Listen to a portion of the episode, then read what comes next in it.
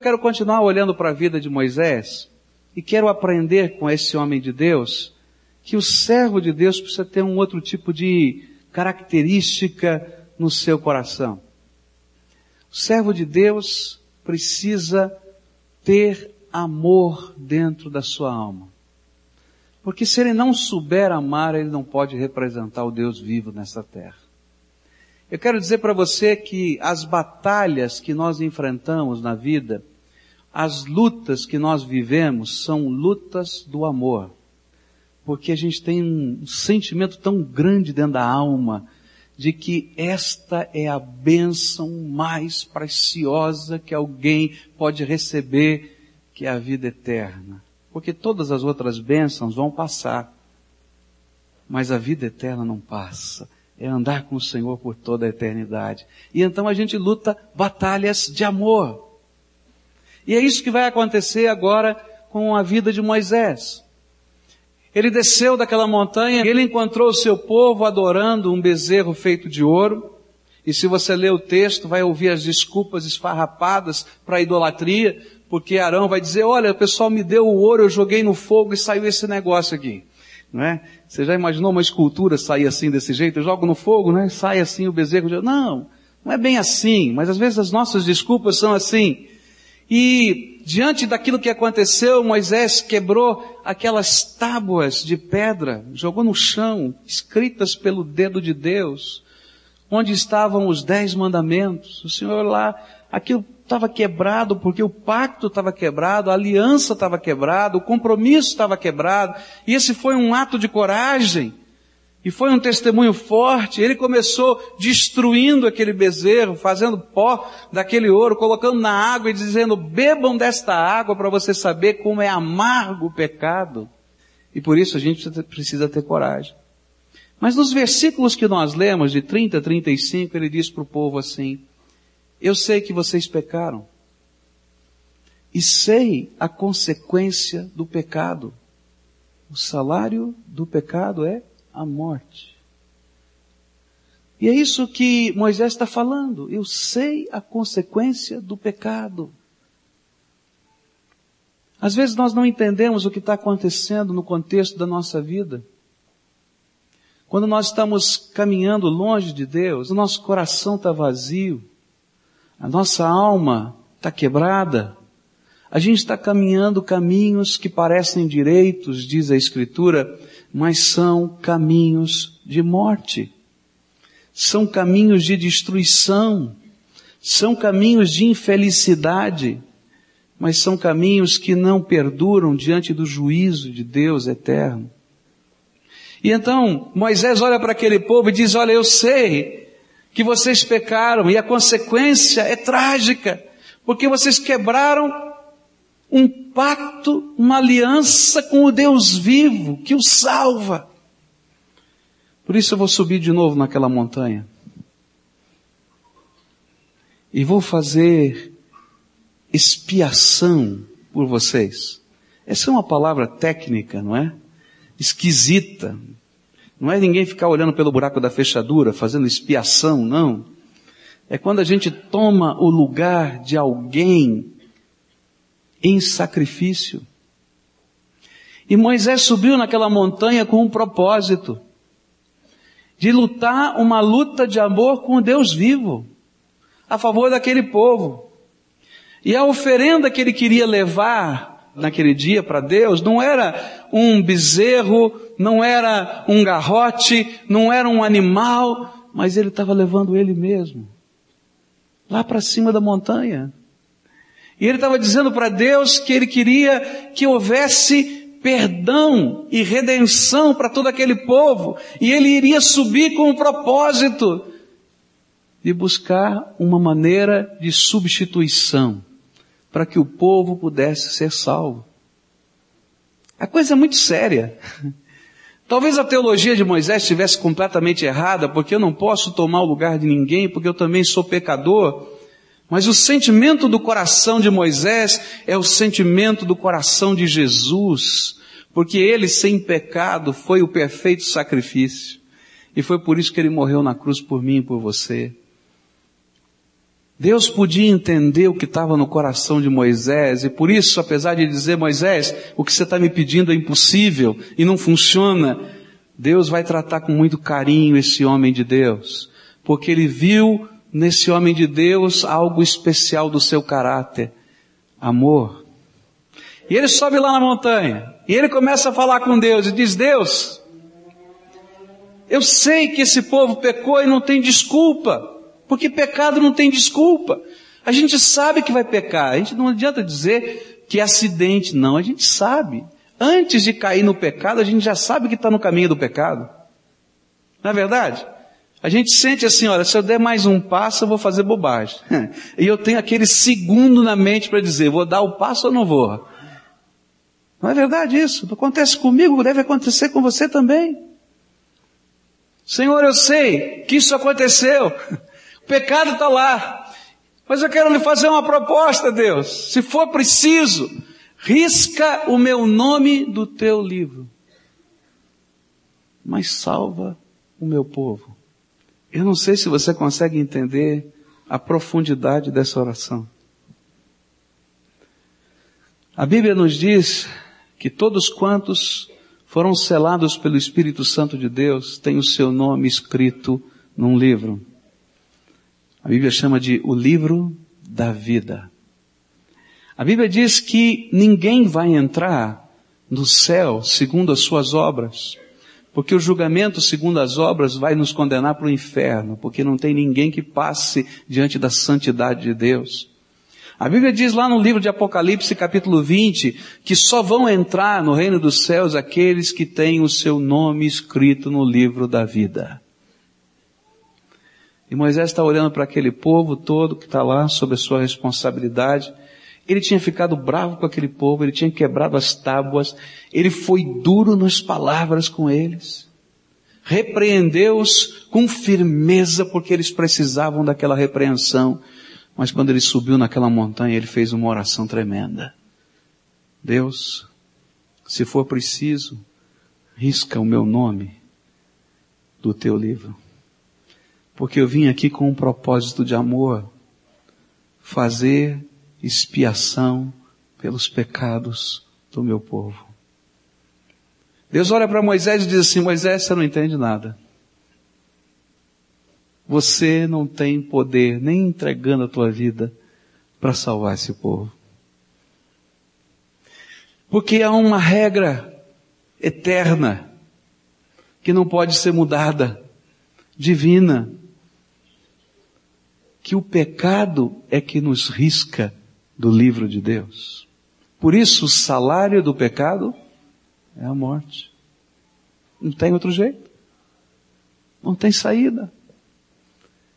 Mas aqui começa algo tremendo do que o amor é capaz de fazer.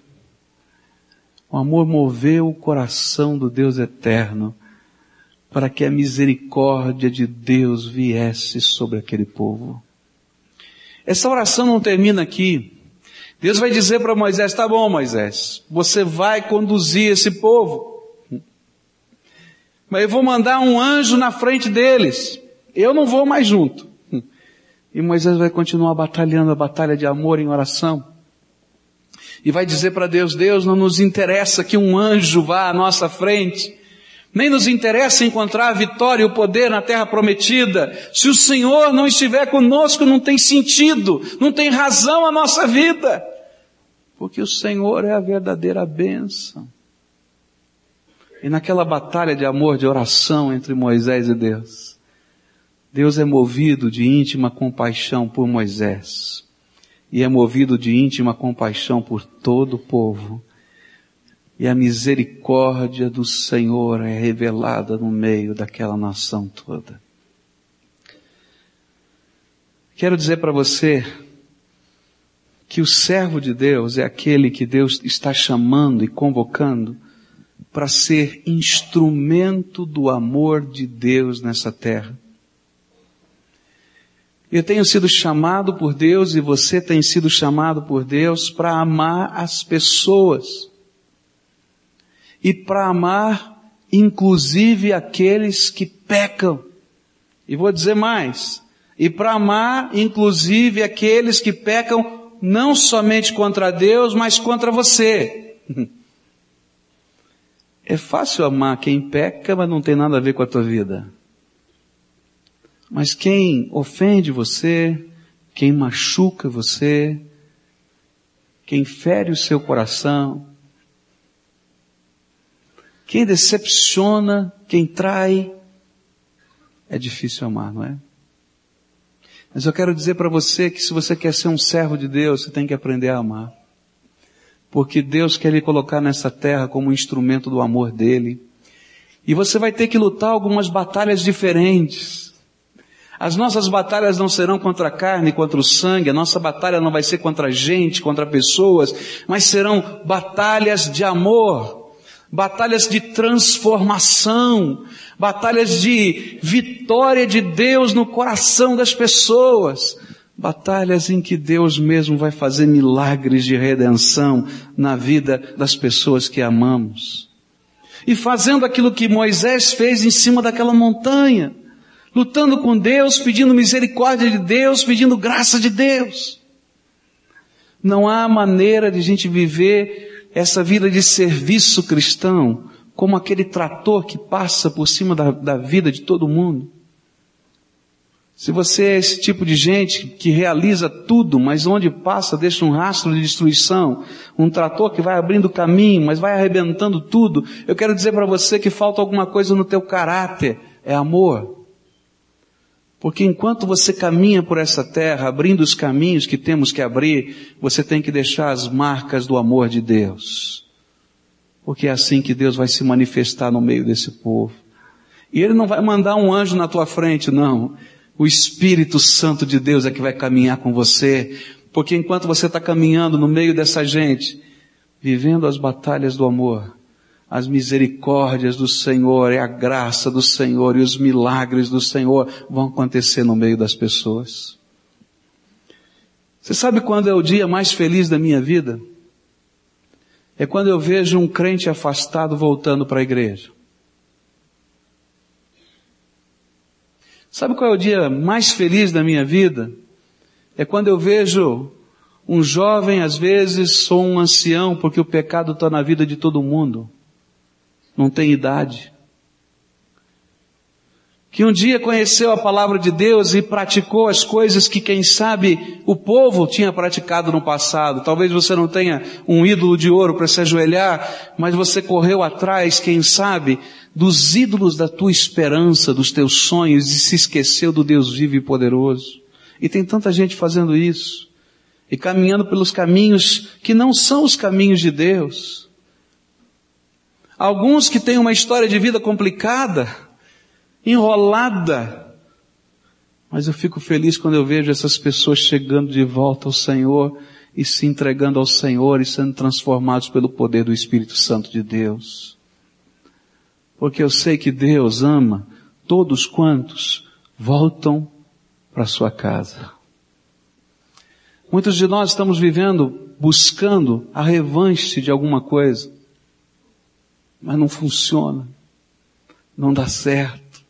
E que vivemos é uma vida amarga, porque esse é o sabor do pecado que não sai da boca. Mesmo que não seja o pecado que você cometeu, que sejam dos outros, mas você fica a saborear esse gosto a vida inteira. Quero desafiar você a viver uma coisa diferente.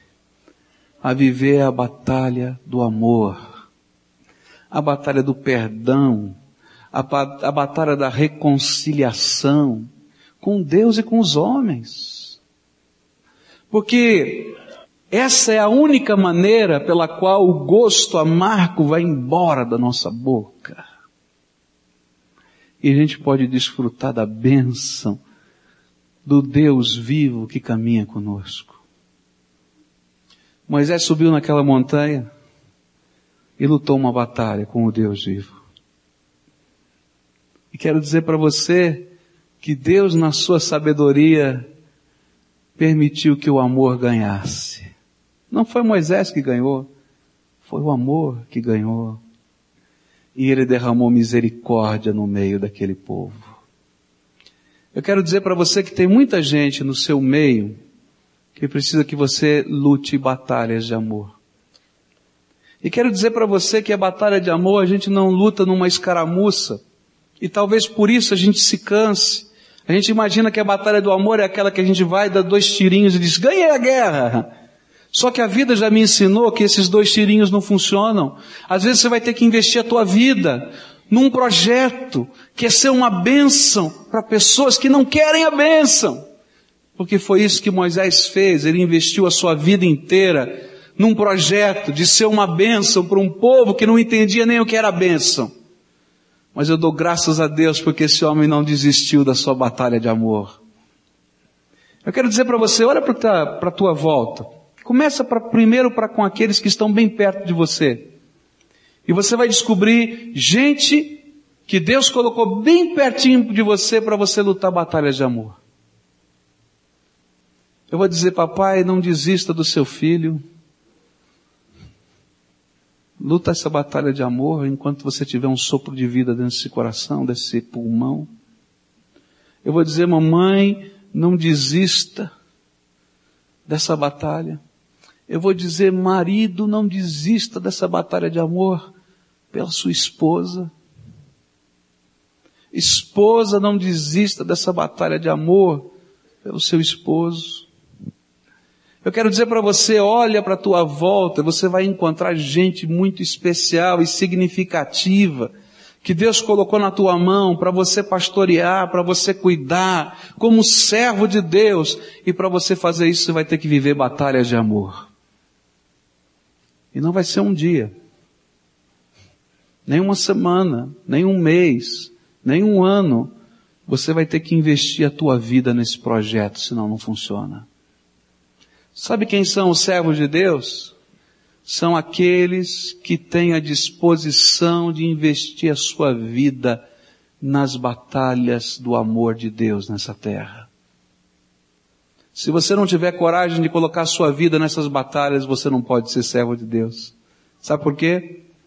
Porque Deus amou o mundo de tal maneira que deu o seu único filho para que todo aquele que nele crê não pereça, mas tenha a vida eterna. Deus está lutando essa batalha de amor por mim. Está lutando por você. De modo prático, o que significa viver essa batalha de amor? É você saber que Deus colocou pessoas sob a sua responsabilidade. Pessoas que precisam conhecer o poder transformador de Deus, o poder libertador de Deus, que precisam da misericórdia de Deus, pessoas que estão vivendo pecado, pessoas que estão afastadas do reino e da salvação e que Deus colocou sobre a sua responsabilidade. E vou dizer para você que essas pessoas não estão apenas nesse círculo bem estreito da sua família. Elas se estendem são pessoas que Deus impulsiona pela sua graça para estarem debaixo do teu ciclo de influência ou da tua amizade. E Deus vai começar a colocar, se você é servo de Deus de fato, um peso dentro da sua alma pela salvação dessas pessoas. E você vai sentir dentro do seu coração, se de fato você for um servo de Deus, que você é responsável que você tem um compromisso de ser uma bênção. E se você não estiver disposto a viver esse tipo de batalha, eu quero dizer para você que você não tem condição de ser servo de Deus. Porque o servo de Deus tem como principal missão lutar as batalhas do amor de Deus aqui nessa terra.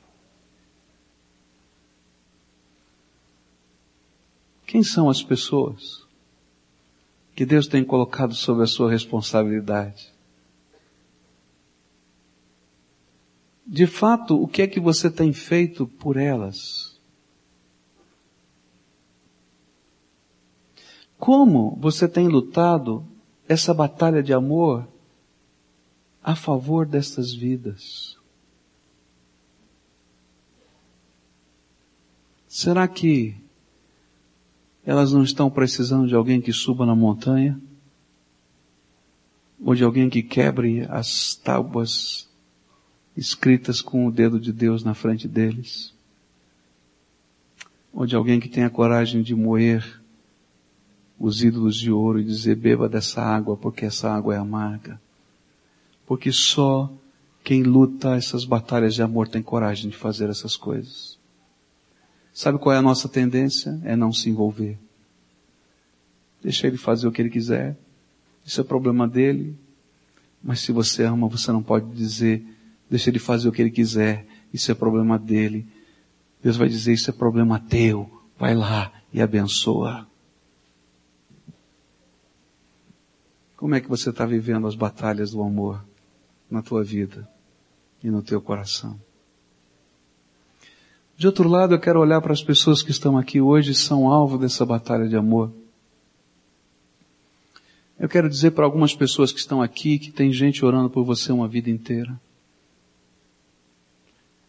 E tem gente que Deus moveu pelo seu Espírito Santo para investir a vida em amar você, em estender a mão para você, em colocar você de pé outra vez. Tem gente que já te colocou de pé muitas vezes, porque foi instrumento de Deus para isso. Até quando você vai continuar ganhando a batalha e não deixando o amor transformar a tua vida? Quantos estão aqui que um dia tiveram um compromisso sério com Jesus, mas hoje não têm? E tem gente orando por você.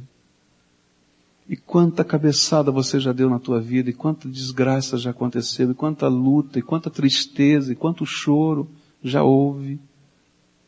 Eu quero dizer para você em nome de Jesus, Deixa o amor de Deus, que veio através de mãos de pessoas que te amam, quebrar o teu coração e transformar a tua vida. Porque senão, nem todo o amor do mundo a seu favor vai poder livrá-lo do gosto amargo do pecado que é a morte. Quanta gente está orando por você há quanto tempo? E você está lutando com a palavra de Deus, como se você fosse o herói vencedor. Você está perdendo, porque quando a gente perde a batalha do amor, a gente perde a bênção que Deus tem preparado para a nossa vida. Chega de ser duro de coração, teimoso. Deixa Deus fazer o que Ele quer fazer com você há muito tempo. Quantos são aqueles que já provaram o gosto gostoso do Evangelho e já sentiram o poder do Espírito Santo na sua vida, mas se endureceram dentro da sua alma, se esfriaram a tal ponto do coração hoje estar tá duro, ressequido. Alguns, quem sabe, estejam até dentro da igreja ainda. Outros, quem sabe, já tenham saído mas estão perdendo a maior de todas as bênçãos. E tem gente orando por você e está dizendo, Senhor, tenha misericórdia outra vez, dá mais outra oportunidade, dá outra e dá outra e dá outra.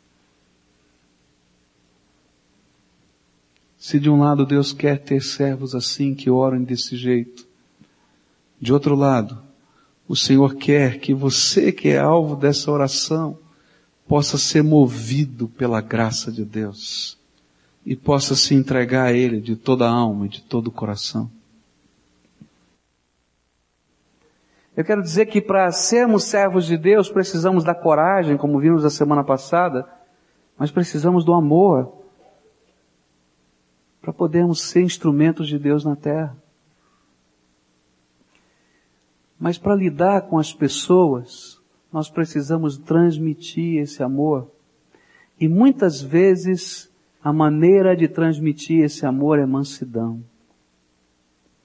E eu quero olhar para a vida de Moisés e lembrar que esse homem de Deus fora considerado pelo Senhor como o mais manso de todos os homens da terra. Está lá em Números 12, versículo 3. E diz assim, ora, Moisés era homem muito manso mais do que todos os homens que havia sobre a terra. E eu coloquei esse, essa outra característica do servo bem pertinho da, dessa do amor, Porque não dá para a gente viver mansidão se o coração da gente não estiver cheio de amor. E se não estiver cheio de fé. Sabe por quê?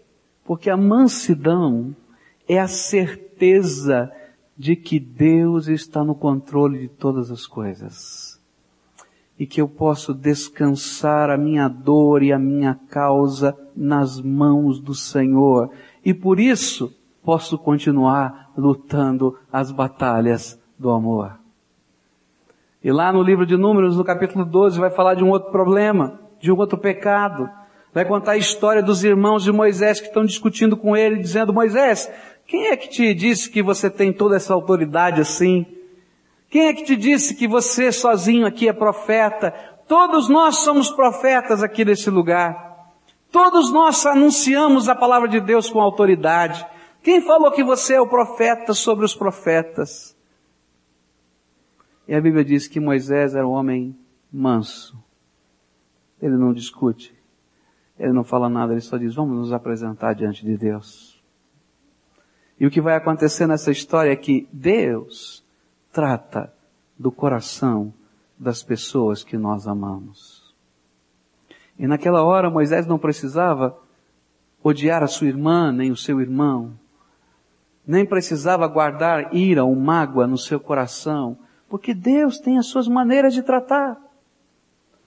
E quando lutamos as batalhas de amor diante das pessoas que nós amamos, com mansidão, o Espírito de Deus trata, e às vezes até a gente se assusta, porque Miriam teve uma doença, uma lepra. E lepra, minha gente, naquele tempo era incurável. Era uma doença que tirava a pessoa do contato e do convívio com a sociedade, colocava distante. Ela tinha que se afastar do meio da multidão, não podia mais morar na sua tenda, nem estar junto com as outras pessoas, tinha que ficar andando de longe, pegando a comida que era deixada no meio do caminho, porque essa é a maneira de viver do leproso. Naquele tempo. E aí Moisés sobe na montanha de novo e diz, Senhor, não na montanha, a montanha é símbolo da oração. Senhor, cura minha irmã, cura minha irmã. Muito duro o que o Senhor está fazendo. Diz Moisés, você não entregou a tua causa para mim? Eu sei o que eu estou fazendo. Mas Deus é muito duro, é muito duro, Deus. Não é assim que a gente faz, não, né? Deus está tratando a gente, Senhor, né? Essas são as batalhas de amor. Aleluia por isso. E o Senhor diz para ele, tá bom, Moisés mas eu vou deixar essa lepra sete dias, para que todo o povo saiba que eu estou julgando a tua causa. Para que Miriam saiba que eu sou o Senhor da vida dela. O servo de Deus é aquele que luta as batalhas de amor e que é capaz de colocar as suas batalhas nas mãos de Deus e continuar lutando as batalhas do amor. Eu quero dizer para você que tem muita gente doente, muito crente doente, e muita família de crente doente. Sabe por quê? Porque nós queremos lutar as batalhas, mas não as de amor. E nós tomamos todos os direitos nas nossas mãos e nós exigimos justiça, e nós estamos a pedir que alguma coisa aconteça. Eu quero desafiar você em nome de Jesus a entregar a tua causa nas mãos de Deus. E deixar Deus tratar das pessoas que você ama, do jeito dele, da maneira dele, porque o jeito dele é bênção. Mesmo quando você não entende o que Deus está fazendo, mesmo quando você não entende as coisas que estão acontecendo, mesmo quando você não compreende os caminhos de Deus, porque você não sabe tudo quanto Deus está fazendo. Quero dizer para você, coloca as tuas causas na mão de Deus e continua lutando as batalhas do amor, porque estas batalhas da ira, do ódio, da mágoa, da dor, só destroem, não produzem nada. E não destroem os outros, destrói você e destrói todo mundo que está do teu lado. Porque o gosto amargo do pecado volta para a boca da gente. Mas o pecado foi do outro, mas não sai da tua boca. Nessa noite eu vim fazer dois grandes desafios a você. O primeiro deles é, se tem alguém lutando batalhas de amor pela tua vida, deixe esse amor ganhar. E deixa Jesus fazer a diferença e a transformação na tua vida. E se tem gente aqui que está vivendo essa vida de constante luta, sem deixar Jesus ser Senhor da vida, e o pecado está envolvendo a tua vida, eu quero dizer para você, deixa Deus fazer o que você não pode fazer. Eu creio que hoje vai ser o dia em que Deus vai libertar algumas pessoas de pecados que você diz, eu nunca vou conseguir me libertar deles. Você tem, você tem razão, você não consegue, mas o Espírito Santo de Deus é poderoso para quebrar essa algema. Talvez tenhamos aqui pessoas que estejam envolvidas com vícios. E eu não estou falando só de droga, não. Tem gente que tem vícios que são verdadeiros demônios dentro dele. Eu quero dizer que hoje o Senhor Jesus quer libertar a tua vida. Tem gente aqui dentro que já nos deu esse testemunho no dia do seu batismo que vivia promiscuidade, ainda mesmo conhecendo a palavra de Deus, porque não conseguia se libertar da promiscuidade, até que um dia Jesus o libertou poderosamente. E naquele dia ele sabe, sabe dizer até o dia e a hora, houve libertação espiritual. Se você está vivendo uma coisa dessa, o Senhor Jesus quer fazer algo novo na tua vida. Eu não posso fazer, mas Ele pode. O segundo desafio que eu tenho para fazer com você nessa noite é se você é aquela pessoa que está carregando peso, lixo dentro da tua alma. O Senhor te convoca a ser um servo dele que tem mansidão. De pegar todas essas causas tão pesadas e colocar na mão de Deus. Eu estava no aeroporto e comecei a ler uma revista, uma revista editada nos Estados Unidos, era uma entrevista com o marido de, de, de uma daquelas professoras que foi baleada por um menino de 15 anos na saída da escola. Vocês devem ter lembrado disso no ano passado, não é? Um garoto pegou um rifle, se posicionou e matou algumas pessoas, alguns colegas e também aquela professora. E o repórter perguntava, o que é que você sente por aquele menino que roubou de você a sua esposa? Aquele, aquele homem disse assim, eu senti muita dor, muita tristeza, mas não guardo mais mágoa ou rancor no meu coração. Aí o repórter disse, mas por quê? Porque todos os dias eu oro pela salvação desse menino de 15 anos.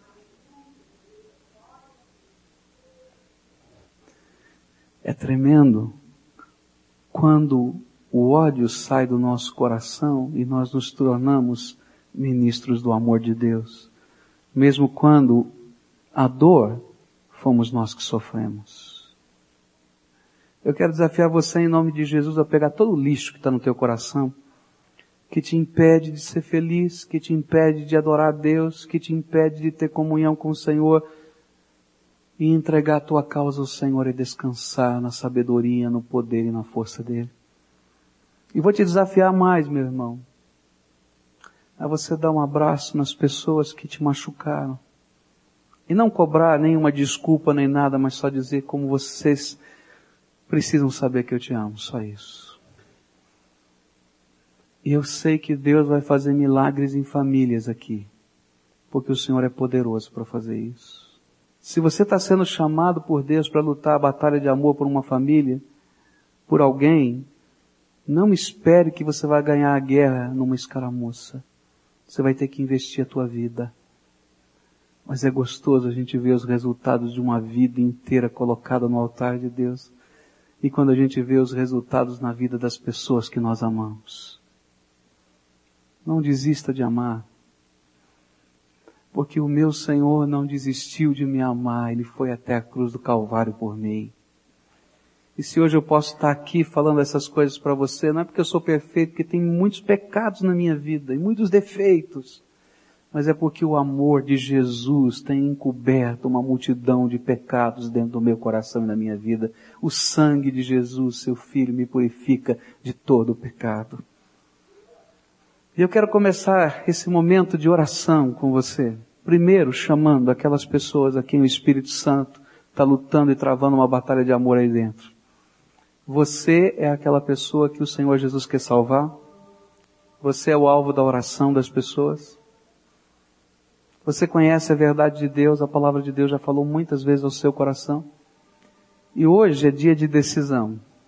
E hoje é dia de entrega. Hoje é dia de confissão. É de dizer que pecado tem gosto de pecado, é amargo, e que a gente precisa de redenção.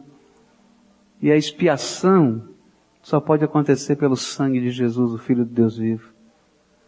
Hoje é dia de libertação, porque o Senhor Jesus vai entrar com o seu poder aí dentro do teu coração para fazer diferença. Se você é essa pessoa a quem o Espírito Santo está falando aqui hoje, e não só hoje, mas está falando há muito tempo com você, porque o Senhor é que está falando, eu quero orar por você hoje. Quero orar por libertação, por perdão, por reconciliação, por conserto na tua alma e na tua vida. Hoje é dia do Senhor ganhar no teu coração e fazer uma diferença tremenda. Quem mais o Espírito Santo está falando? Vai, pede licença e vem em nome de Jesus, mas vem logo em nome de Jesus. Deixa o amor do Senhor Jesus constranger você e fazer diferença na tua vida. Você está afastado, está distante, o teu coração está seco. Deixa o Senhor Jesus transformar com a graça dele, fazer uma coisa tão profunda e maravilhosa que só o amor dele pode fazer. Senhor Jesus, está aqui um povo que é teu. E eu quero te agradecer, Senhor, porque o teu Espírito está falando com eles. Não é o pastor que está falando com eles, não é a igreja, não é o culto, é o Senhor que está falando com eles. E nesta hora eles estão fazendo algumas orações difíceis de fazer, Senhor. Porque eles estão dizendo para o Senhor dos seus pecados. Eles estão falando para o Senhor dos erros, eles estão falando das dores, eles estão falando, Senhor, das coisas que às vezes envergonham. Às vezes a gente coloca lá no fundo, lá, lá dentro, escondido dentro do coração da gente para nem o Senhor saber. Que ilusão a nós. A pessoa sabe de todas as coisas, todas as coisas. E nesta hora eu quero te pedir uma coisa muito especial. Que o sangue de Jesus vertido lá na cruz do Calvário, Filho do Deus vivo, possa vir lavar e perdoar todo o pecado. E que nessa hora, Pai, aquilo que Moisés não podia fazer, que era expiação pelo seu povo, que o sangue de Jesus faça perdão, redenção e transformação nessas vidas. Aqueles que te conhecem, Senhor, mas que estão afastados de ti, que nesta hora, Senhor, haja um novo pacto e uma nova aliança contigo, Senhor. Aqueles que têm sido algemados por Satanás, Satanás tem colocado algumas correntes espirituais e parece que quando eles correm um pouquinho, ele puxa e eles levam outro tombo. A esses eu quero pedir um milagre aqui, Senhor, em nome de Jesus.